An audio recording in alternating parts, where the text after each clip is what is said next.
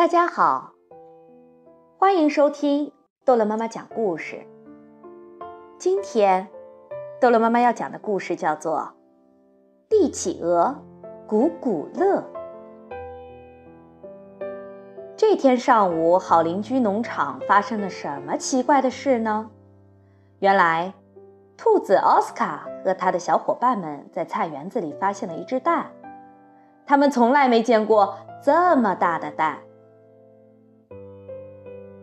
鸡妈妈 p l a t 非常兴奋，呃，我们得把它孵出来。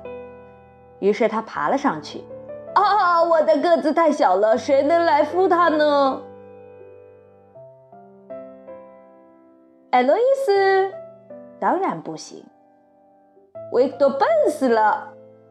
哦，不不，布菲更不行。最后，艾多克。和巴洛被选中了，他们的个子刚刚好，身上的毛也暖和的很。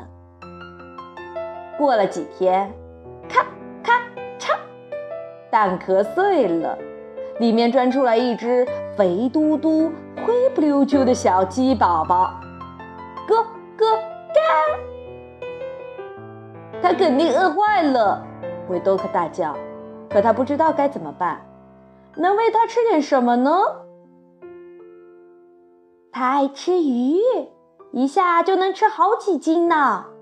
吃饱了之后，他就变得可爱极了。院子里的小鸡宝宝们就属他最逗，大家叫他古古乐，都特别喜欢他。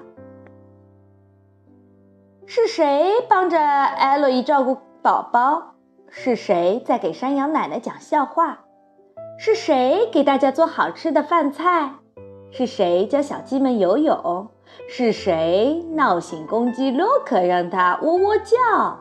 是谁给波菲洗澡呢？都是古古乐。又过了几个星期，古古乐长大了，在农场里，他无忧无虑，生活幸福快乐。然而，他的身体起了许多变化，这让他不安起来。为什么我的皮毛像维多克一样光滑呢？我的脚却像鸭子一样扁平，我的嘴长得却像鸟儿。我到底是哪种动物呢？在大百科全书里，大家找到了答案：帝企鹅，南极地区的七足鸟类。帝企鹅，咕咕乐生气极了。那么现在我就是国王，我就是你们的国王啦！这时，所有的小动物们俯下身子向他表示祝贺：“国王万岁！国王万岁！”但是古古乐认真了起来，他找人给他画像，还要了辆车，经常举办盛宴。他定了一个国王宝座，一个国王浴缸，还命令大家给他设计一座豪华的宫殿。直到这个时候，大家都只是把这个当成好玩的游戏，但是古古乐却真的以为自己是个国王了。一天，他心血来潮，我得组建一支军队。我们得去作战，拿起你们的武器，出发前进。这时，兔子奥斯卡火了：“够了！我不喜欢战争游戏，我不玩了。我们也不玩了。”其他的动物们也跟着闹了起来。古古乐很生气：“没人听我的！既然这样，我回南极去。帝企鹅家族会承认我是他们的国王的。”他憋着一肚子气，呼哧呼哧的走了。接下来的日子，大家都有些伤感。山羊奶奶郁闷起来了，饭菜索然无味。小鸡宝宝们闹着要他们的好朋友，公鸡洛克再也不打鸣了。布菲简直是脏透了。然而此时。古古乐怎么样了呢？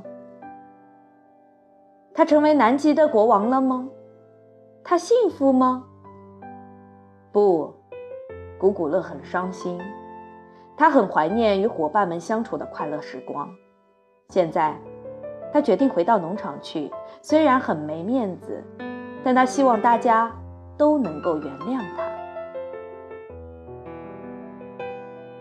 为了欢迎他回家，大伙儿当晚就举办了一个盛大的化妆舞会。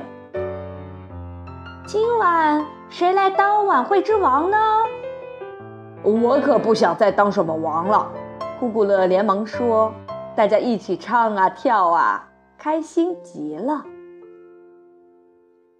好，故事讲完了，孩子们，再见。